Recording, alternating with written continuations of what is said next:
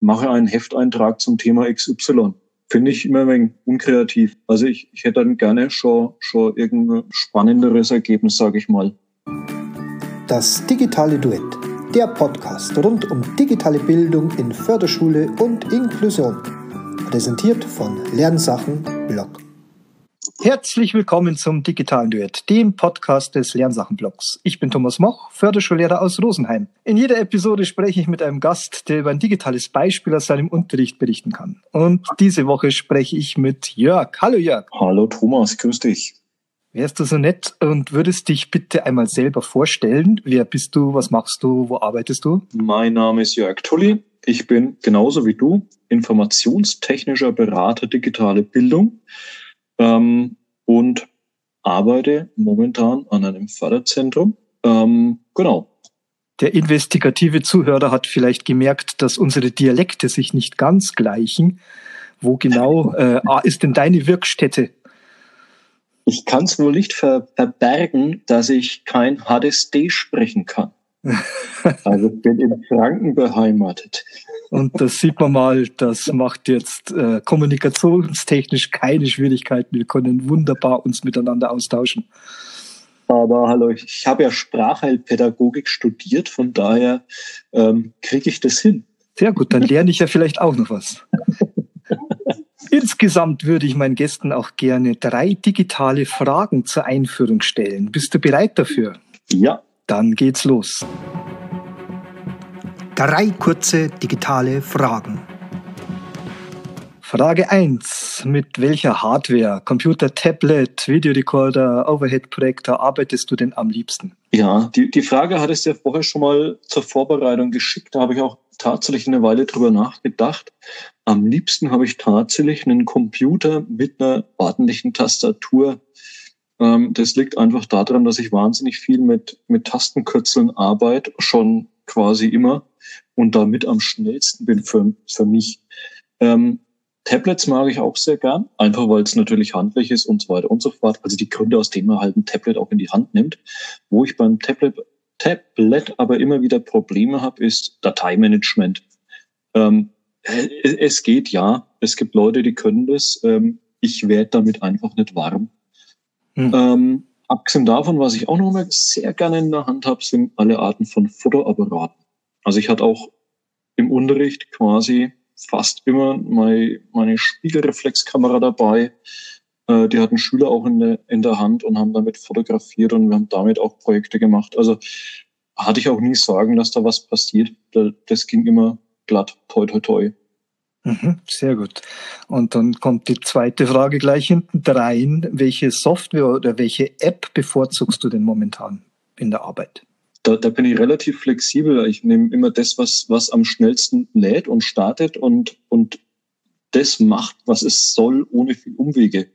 Ähm, im, Im Alltag benutze ich ganz viel OneNote. Das wird jetzt langsam ein Stück weit abgelöst durch Notion, weil mir die Verknüpfungs- und vor allem die Datenbankfunktion besser gefällt. Ähm, ich benutze aber genauso auch Markdown-Editoren äh, fürs schnelle Notieren. Ich benutze auch äh, sämtliche anderen Apps, die, die mir gerade für, für eine bestimmte Aufgabe notwendig und sinnvoll erscheinen. Also Mindmap-Programme beispielsweise habe ich auch regelmäßig, um Vorarbeiten äh, zu strukturieren, Gedanken zu sammeln.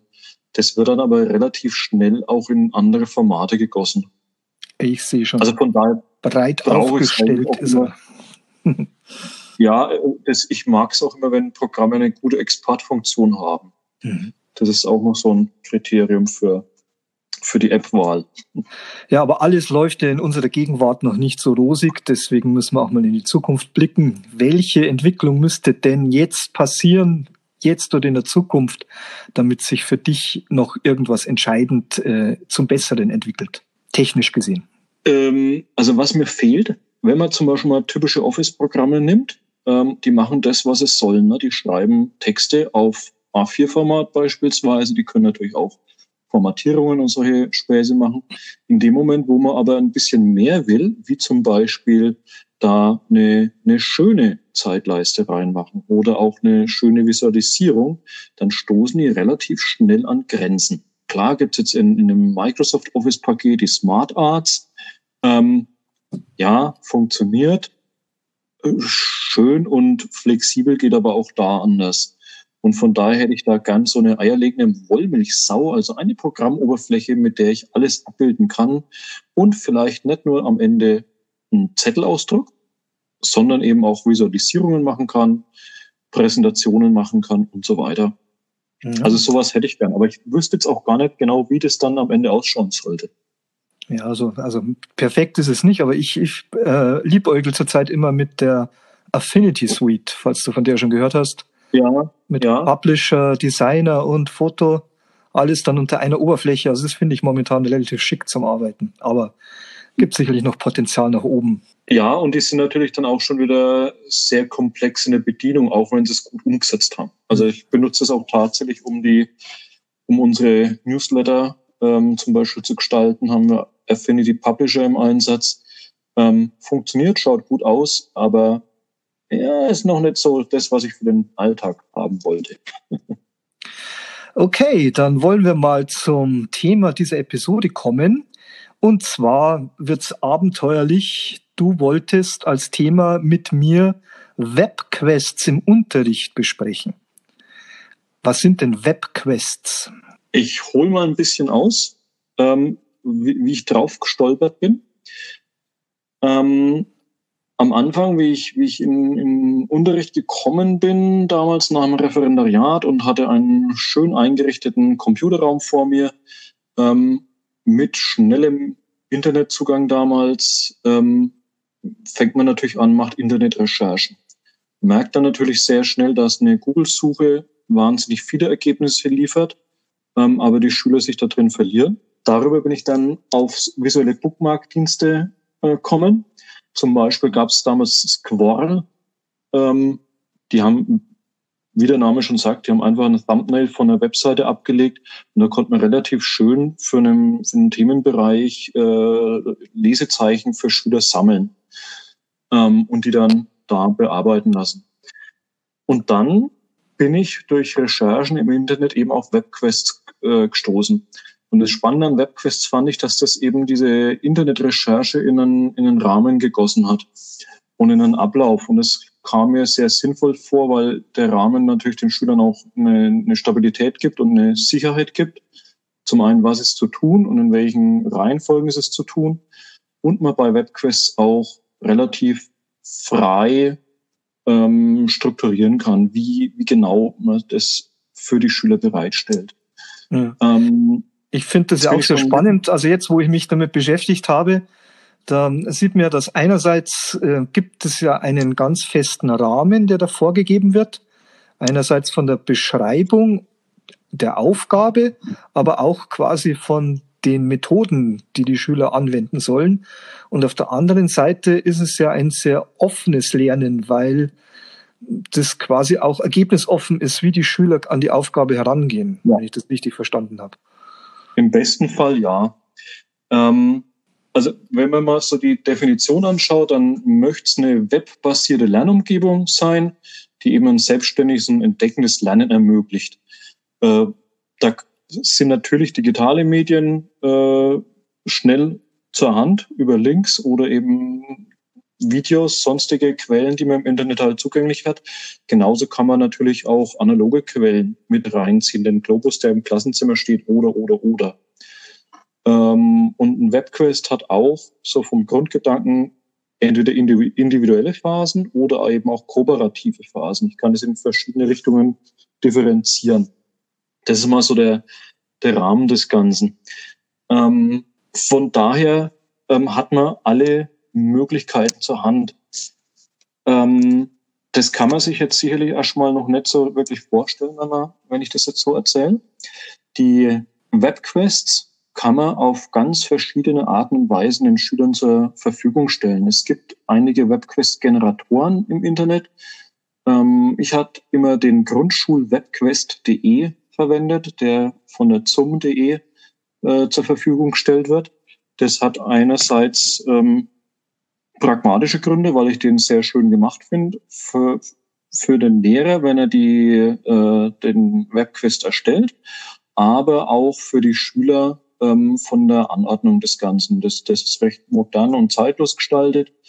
Ähm, und was auch noch so ein Punkt ist, äh, es ist, finde ich, sinnvoll reduziert von der Schrittfolge, aber da komme ich gleich nochmal drauf. Jetzt muss man das nochmal vielleicht ein bisschen erklären. Ein Generator erzeugt ja Strom, aber in dem Fall nicht ja. wahrscheinlich. Was macht denn der Generator?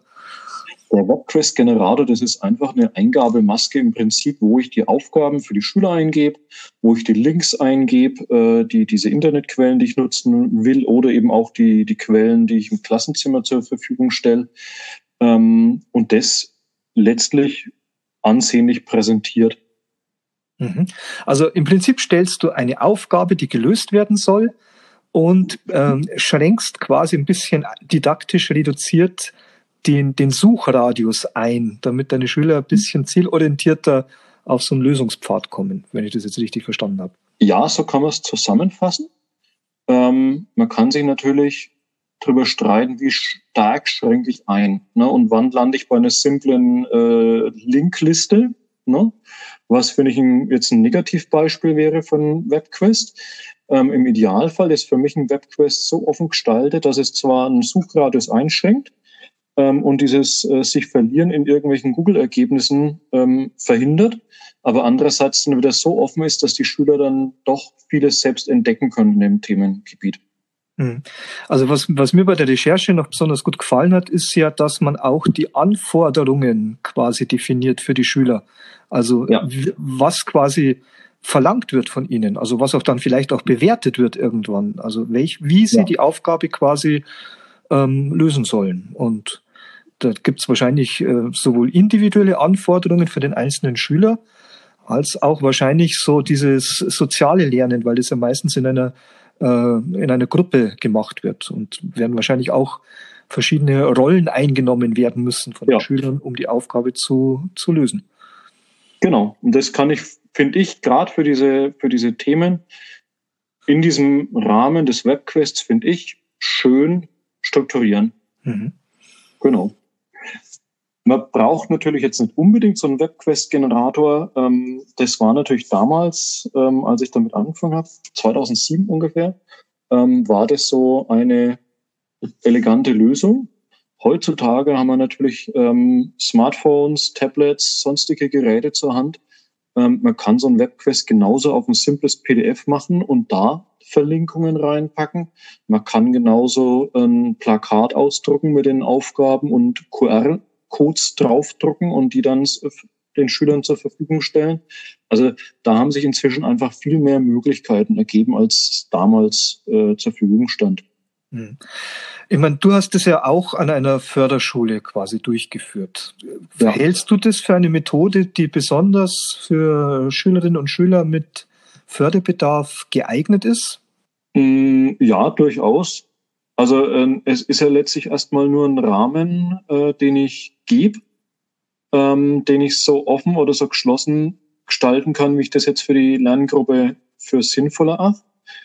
Ähm, und am Anfang werde ich natürlich die Links äh, oder die, die Internetquellen detaillierter vorgeben ähm, und mit zunehmender Erfahrung auch mit der Methode kann man natürlich die Schüler dann da, auch viel mehr freilassen und, und, und selbst dann auch ähm, suchen lassen. Ne? Ähm, also im, im Idealfall ist es ja letztlich ähnlich wie bei einer Projektorientierung, äh, äh, so dass da sehr wenige äh, Begrenzungen eingezogen werden vom Lehrer. Und wie ist es so mit ähm, der heterogenen Gruppe? Also wenn in einer Gruppe die Lernvoraussetzungen sehr unterschiedlich sind? Äh, lässt sich relativ simpel abbilden. Ähm, also wenn ich jetzt zum Beispiel diesen Grundschul-Webquest-Generator äh, da verwenden würde, grundschulwebquest.de, dann könnte ich da natürlich in der Aufgabenbeschreibung ähm, verschiedene Gruppierungen reinmachen.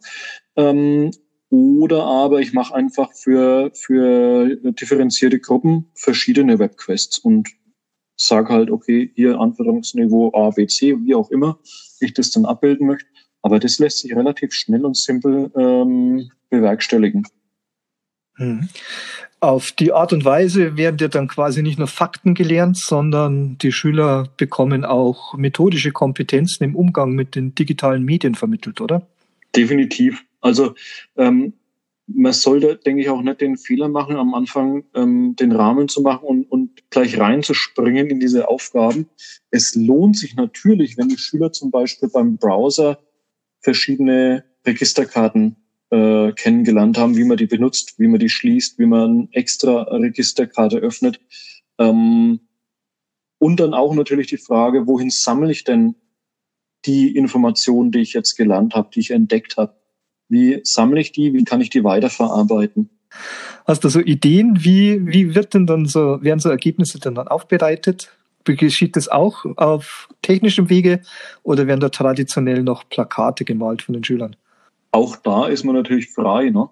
Ähm, für Gruppenarbeiten, was ich, finde ich, immer ganz gut anbietet, vor allem für so eine Sammlungsphase, sind so Etherpads, wo dann alle Schüler eben auf, auf äh, so ein digitales Notizbuch im Internet schreiben können ähm, das ist einfach zu bedienen. Man braucht nur einen Link als Schüler ähm, und hat keine großen technischen Hürden.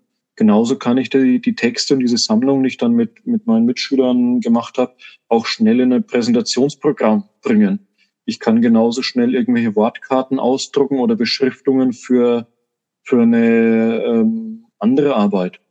Also nehmen wir mal zum Beispiel das Thema Steinzeit. Die Schüler recherchieren ähm, wie lebten Steinzeitmenschen, ähm, bauen da vielleicht so eine Steinzeitbehausung nach, dann werden die da auch irgendwelche Informationen vielleicht dazu schreiben wollen zu ihrem, zu ihrer Kreation. Und dann kann ich natürlich das, was ich vorher gesammelt habe in so einem Etherpad oder in einem Word-Dokument, wie auch immer, kann ich dann natürlich da auch schnell weiterverarbeiten. Also man ist definitiv nicht eingeschränkt auf nur digitale Produkte. Wie sieht's denn so mit dem Zeitaufwand aus für den Lehrer, um sowas vorzubereiten?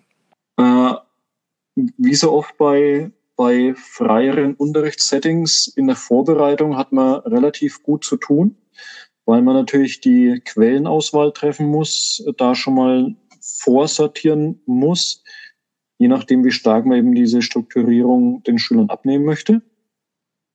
Wenn man dann die Methode mal eingeführt hat, Schritt für Schritt, und die Schüler an das Format gewöhnt sind, an die Arbeit mit dem Computer, dann ist man tatsächlich ganz stark der typische Lernbegleiter, der dann mit den Schülern zusammen reflektiert, ähm, Ideen bespricht, begleitet ähm, und kann sich da dann auch ein Stück weit zurücknehmen.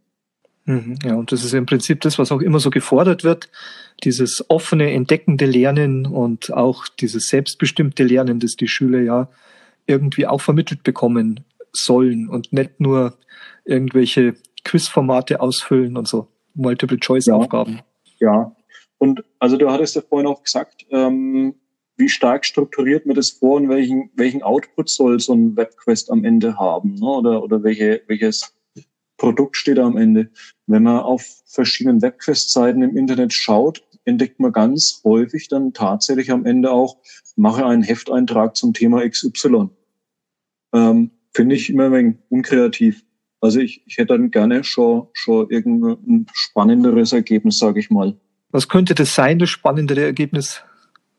Zum Beispiel das Ganze in, in sowas wie Adobe Spark, dass man so eine Präsentation bereitstellt, dass man vielleicht ein Video macht, dass man ähm, so, ein, so ein Gallery Walk oder so sowas äh, erstellt mit den Schülern. Die Themen sind ja in der Regel auch größer, so dass man auch mehr Zeit damit verwendet, äh, darauf verwendet und zum anderen dann natürlich auch mehr, mehr Tiefe hat in den Themen. Dann ist, finde ich, ein einfacher Hefteintrag, ja, also finde ich langweilig. ich meine, inzwischen hat man ja so viele Möglichkeiten, das auch digital zu präsentieren mhm. und die Schüler können auch selber inzwischen Erklärvideos machen oder ähnliches. Es stehen einem jetzt so viele Möglichkeiten offen, sowas umzusetzen. Und da denke ich mal, muss man schon ein bisschen aus dem Vollen schöpfen, oder? Weil die Schüler sind das ja auch gewohnt, inzwischen mit den Geräten umzugehen. Das auch, wobei ich, ich würde es jetzt gar nicht so sehr auch auf, auf ein digitales Endprodukt äh, fokussieren. Äh, ich hatte ja gerade das Beispiel auch genannt mit, mit dem Thema Steinzeit oder die Römer oder, oder, oder jetzt nehmen wir mal einen Sachunterricht, Experimente. Ne? Ich kann genauso ein Experiment ähm, durchführen lassen und, und recherchieren lassen. Und die Schüler filmen das, das einfach ab. Ne? Aber davor steht ja auch mal, ich muss jetzt das, das Experiment aufbauen. Ähm, ich muss es durchführen. Ich muss erst mal üben, wie funktioniert das Ganze. Dann habt ihr auch ganz viele Sachen, die jetzt noch gar nicht digital sein müssen. Hm. Ja, wirklich spannend, diese Webquest. Eine abenteuerliche Reise im Klassenzimmer wird ermöglicht. Und mich hat es auch ein bisschen, weil wir das Thema heute schon mal hatten, an die drei Fragezeichen erinnert. Mit den drei Detektiven, der Justus und so weiter. Und da gab es dann auch immer eine gute Rollenverteilung. Der erste Detektiv, der zweite Detektiv und der dritte für Recherche und so weiter. Gell? Und genau. ein bisschen können die Schüler dann drei Fragezeichen spielen und da knackige Fälle im Unterricht lösen. Mit einem Webquest. Zum Beispiel.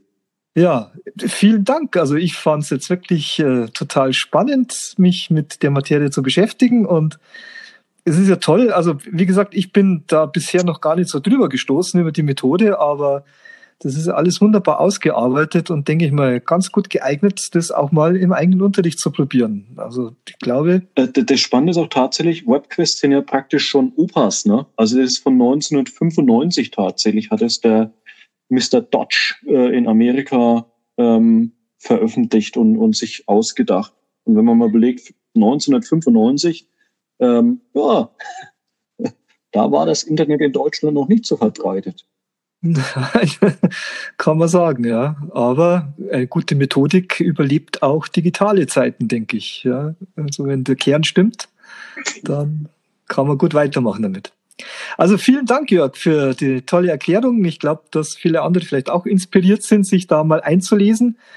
Die Links, die du erwähnt hast, die kommen natürlich auch in die Beschreibung der Folge. Und äh, mhm. wenn man dich jetzt noch Fragen hätte, kann man dich auch irgendwo erreichen? Ähm, auf Twitter und den Namen, den schicke ich dir dann auch mit. Genau, schreibe ich dann auch unter die Episode. Da kann man dich vielleicht auch mal noch eine Frage stellen, wenn man das möchte. Und also nochmal danke, Jörg, an dich. Schön, dass du da warst. Und ich bedanke mich natürlich auch wieder bei den Zuhörern, dass ihr euch die Folge angehört habt.